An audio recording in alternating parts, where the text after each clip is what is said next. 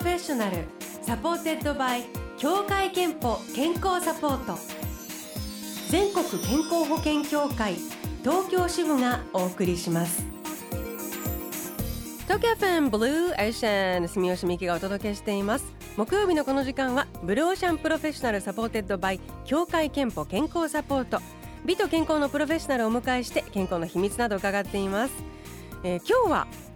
糖尿病とその合併症についてというのがキーワードです。お迎えしているのは医師で船橋市立医療センター代謝内科部長の岩岡秀明先生です。おはようございます。はいおはようございます。よろしくお願いします、はい、どうぞよろしくお願いいたします、えー、岩岡先生は糖尿病のスペシャリストということで今日詳しく伺いますがまずは早速、はい、リスナーのあなたに問題を先生出してみたいと思います、はい、問題です糖尿病の予防や治療で耳にするインスリンとは一体何でしょうか？次の3つの中から選んでみてください。1糖尿病の治療に使う飲み薬の名前。2糖尿病に関係の深いホルモンの名前。3糖尿病の原因を解明したドクターの名前。インスリンです。インスリンは何でしょうか？1糖尿病の治療に使う飲み薬。2糖尿病に関係の深いホルモン3糖尿病の原因を解明したドクターの名前、えー、さあどれでしょうか、えー、私の答えは2ホルモンの名前です先生はい、いかがでしょうか？はい、素晴らしい。正解ですね。それがですね。インスリンはホルモンの名前、ねはい、そうですね。1921年にカナダのバンティング博士とベスト博士が発発見した。血糖値を下げることができる人間の体にある唯一のホルモンですね。他のやつは全部血糖値上げちゃうんですね。でそれと糖尿病は、はい。はい、まあ深くもちろん関わっていると、はい、そのインシュリンが足りなくなる、うんうん、または作る力がなくなる。働きが悪くなる。それで糖尿病になるというんですね。ですから、まあ、インシュリンというのは治療としては注射薬しかないんですね、ええ、飲み薬は世界中の悲願なんですが残念ながらまだ注射でしか使えない。ということで薬としても使うんですが飲み薬ではないというところですね。あの患者数などはどのくらいいるんでしょうか、はい。まあ、日本人ではだいたいもう明らかな糖尿病としての方が約1000万人。予備軍が約1000万人。合わせて2000万人。ですから全人口の6人に1人多いですね。でもこれは0歳から100歳までですから、はい、40歳以上に限りますと予備軍を含めて約3人に1人は糖尿病かその予備軍。そうなんですね、はい、ちなみに糖尿病にこうなりやすい人っていうのはいるんですか？はい。まずよく生活習慣病っていうんですが2型糖尿病って言ってる病気は、はい、生活習慣は実は半分ぐらいで、うん、半分はやっぱ遺伝的な体質ですね。そうなんですね。ですから親兄弟おじいちゃんおばあちゃんぐらいに糖尿病の方が家系にいる方はやっぱ要注意。でそれプラス特に家系にいなくてもやっぱり肥満してくる方、特に20歳の頃の体重から比べて10%以上増えてる方それからすごく運動不足な方それからすごいストレスが多い不規則な生活をしている、うん、そういう方は多いんですね。ですから現代人に多いということ。これみんな当てはまる人いっぱいいるのでこの30年でどんどん増えてます。あの糖尿病にこうあれなってしまったかもという初期症状っていうんですかね、うん。うん、はいはい。どんなものが出てくるんですこれ実は初期症状はほとんどないんですね。というのは血糖値が上がってきても軽いうちは何も症状なくて正常血糖って大体空腹時で100 100未満、はい、100未満と覚えておくといいんですが、うんうん、150とかそのくらいでは何もなくてすごく血糖値上がってくるとものすごく喉が渇く、うん、やたらお水やお茶を飲む。それからおしっこトイレの回数が増える。それから急に体重が減る。異常に疲れやすい。こういう症状のどれかがあればもうすぐに病院に今日今日でも行った方がいいぐらいですね。っていうか急に減るのも。そうなんです。ですからよく太ってる人が糖尿病ってイメージありますが、ね、体重がずっと増えてる時に実は発症した時はまだ軽くて我々の病院とか来る時は体重が急に1か月で5キロも6キロも減っちゃった。減ってきた時はもうすぐ悪化しています。ですから太ってるうちだとまだ軽い。というのはインシュリンがいっぱい出て自分の体の調節していくとインシュリンというのは体を脂肪を蓄える作用があるんですね、ええ、だからインシュリンが出てるうちはまだ糖尿病にならないからどんどん太る。でインシュリンの出が悪くなってきちゃうと痩せちゃう。蓄えられなくなる。で尿に糖がどんどん出ると尿糖ってものすごいカロリーが失われるんでそれで痩せちゃうと。体にエネルギーが入っていかないなるほど。あの先ほどこう年齢の話も少しされましたが、はい、こう2 3 0代とかのこう、若い世代の方には、はい関係ある病気なんでしょうか、はい、まあ、かつては40歳以上に多いって言われたんです。がやっぱり今の時代ですとすごい不規則な生活とかストレスが多い方とかそれからどうしてもさっきも出てた糖質をいっぱい食べちゃう若い人でいっぱい食べて太ってやっぱり20代30代でも増えてきてるんで若い方でも人事とは思わないで、やはり検診毎毎年1回検診を受けて血糖値を測るってことが大事ですね。はい、なるほど、はい、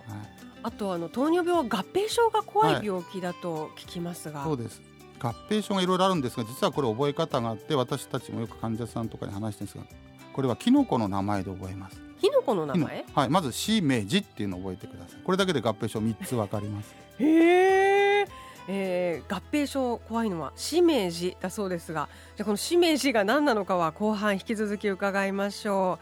う、えー、今日のブロシャー日本と海外のコラボソングをお届けしてますが岩岡先生は大の達郎さんファンと伺っていましてということで今日はここで達郎さんの英語詞のパートナーアラン・オディ作詞のこの曲いきましょう。山下達郎 Your Eyes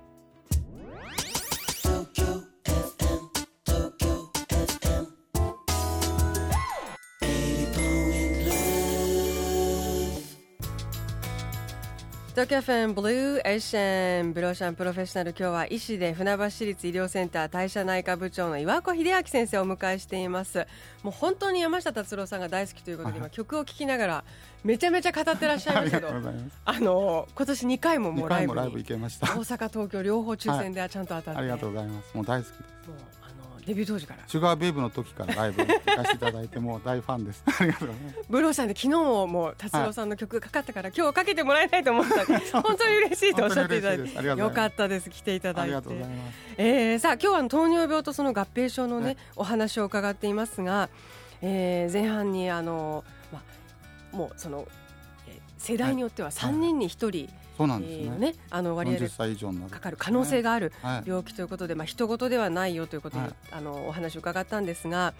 で、えー、その糖尿病その糖尿病自体ももう怖いんですけれども合併症がね、い、ろいろと怖いんだよというお話、えー、前半であのキノコの名前でその合併症が覚えら覚えられますとおっしゃいました。はい、えー、しめじで、はい、えー、糖尿病特有の3つの合併症が、表されているとい。うことですが、はい、このしめじは、はい、これ語呂合わせなんですけど死は神経、うん、目は目ですね、はい、もう目目玉の目で字が腎臓で。しめじって覚えて神経目腎臓っていうのが糖尿病に特有な三大合併症ですね。神経というのはどういうまず神経障害というのは、大体両足の先の方がしびれるとか、はい、じんじんほてるとかあと痛むとかあとしょっちゅう足がつる。これ神経っていうのはまず足の方からきますね。で足先の方からくるんで手もしびれることあるんですが先に足にくると。でこれが神経症。これ一番先に出ます。で目。次に目ですけどこれは網膜症って目のカメラでいうフィルムに当たるところですね、はい、そこに小さな血管のコブとかシミが出てきてただ視力障害はうんと進まないと出てこないんですね。視力っていうのは私たち目の中心で見てるんで、はい、端の方から起きてると眼底という目の底の眼科に行ってしっかり瞳を開いて目の検査を受けないと分からない。なるほど。そして最後腎臓、はい、腎臓。はおしっこにタンパク尿が出てきて、はい、それがだんだん増えてきて最終的には腎不全ってなると、透析っていうのを受けなきゃいけない。血液透析。週に3回透析センター。透析の原因疾患の約45%は糖尿病。一番多い原因が糖尿病なんですそうなんですね。それから年間目が見えなくなる方も約3000人失明原因の第2位なんですね。糖尿病というのは目としめじがとても大事。でしめじの順番でしかも。そうです。糖尿病になってその合併症をなるべく防ぐという方法はあるんですか、はい、はい、ですから糖尿病はまず早期に発見する。そのための検診を受ける、うん、でしっかり病院に行く。しっかりその後コントロールする。そのコントロールで大事なのは ABC って覚えるんですね。えあそれは ABC なんです、ね、これはちょっと英語のアメリカの方でよく言ってる、はい、A は A1C っていうので A1C っていうのはヘモグロビン A1C って、うん、過去12か月の平均血糖を表す数字ですこれは大体正常な人は5%これを7%以下にする。2か月間の平均血糖ですね。血糖を下げたまま。はい。A1C 血糖を表す。B はブラッドプレッシャーで血圧ですね。C はコレステロール。ですから ABC って3つの指標でそうやって覚えておくと血糖血圧コレステロール。それを下げた状態高まらない状態で保つというそうすれば合併症起きます。大事ですね、はいえー、そしてあのメッセージですね、はい、今日はあの糖質我慢してますか？というメッセージをリスナーの皆さんからいただいていましたら、はい、あの質問も来ていまして、ちょっと先生に伺いたいんですが、はい。えー、先ほどご紹介した29歳ニャフテンさんが先日、うん、旦那様が、はい、えー、夫が健康診断で糖尿病と診断されました、うん、好き嫌いが多い夫なので食事を考えるのが本当に大変で、うん、お米が大好きなんですけど、主食を食べさせるときにどんな工夫をすればいいかっていうその糖尿病になってしまった時の食事法、はい、えー、どうしたら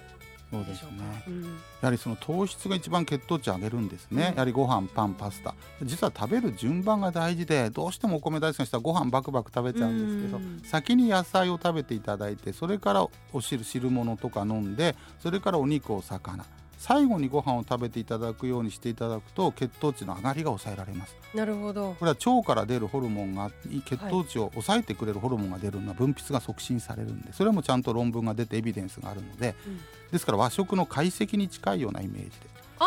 あなるほど。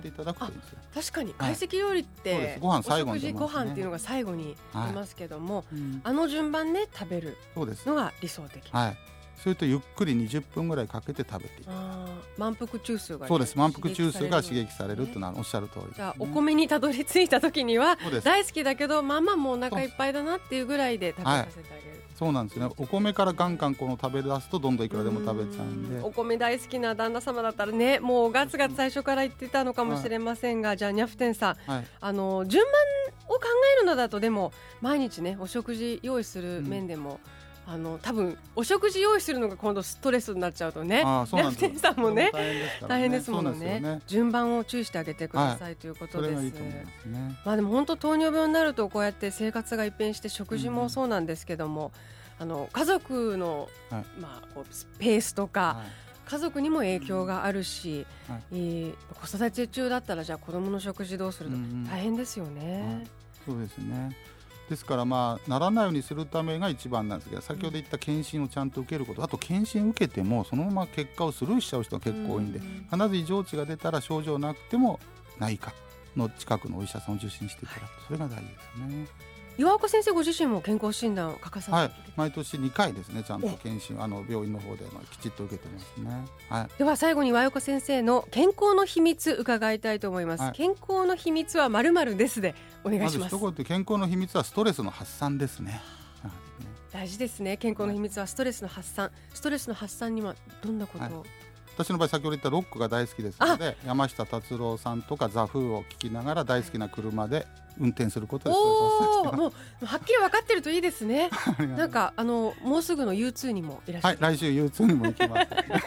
す。ごいロック大好きで、はい、やっぱまあ音楽を発散に、ね、そうです。音楽はいいです、ね、いつも東京 FM 聴きながら車で運転してますありがとうございます。えー、ラジオネームゆっぴーさん、えー、東京都の会社員の女性の方ですからあがこの方はえー、ストレスをためない。その日のイライラはその日に吐き出すのが私の健康の秘訣です、あ同じ。素晴らしい。そうですね。いただいています。やっぱりストレスはあのドクターから見ても大事だということですから、はい、ゆぴーさん、えー、ありがとうございます。3000分のクオカードお送りします。あなたの健康の秘訣もぜひブローシャンのホームページにあるメッセージフォームからお送りくださいということで今日は糖尿病とその合併症についてお話を伺いました船橋市立医療センター代謝内科部長の岩岡秀明先生でしたどうもありがとうございました、ありがとうございました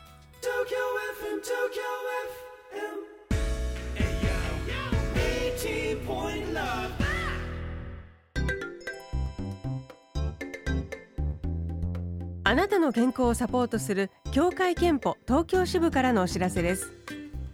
日本人の4人に1人は糖尿病かその予備軍と言われています。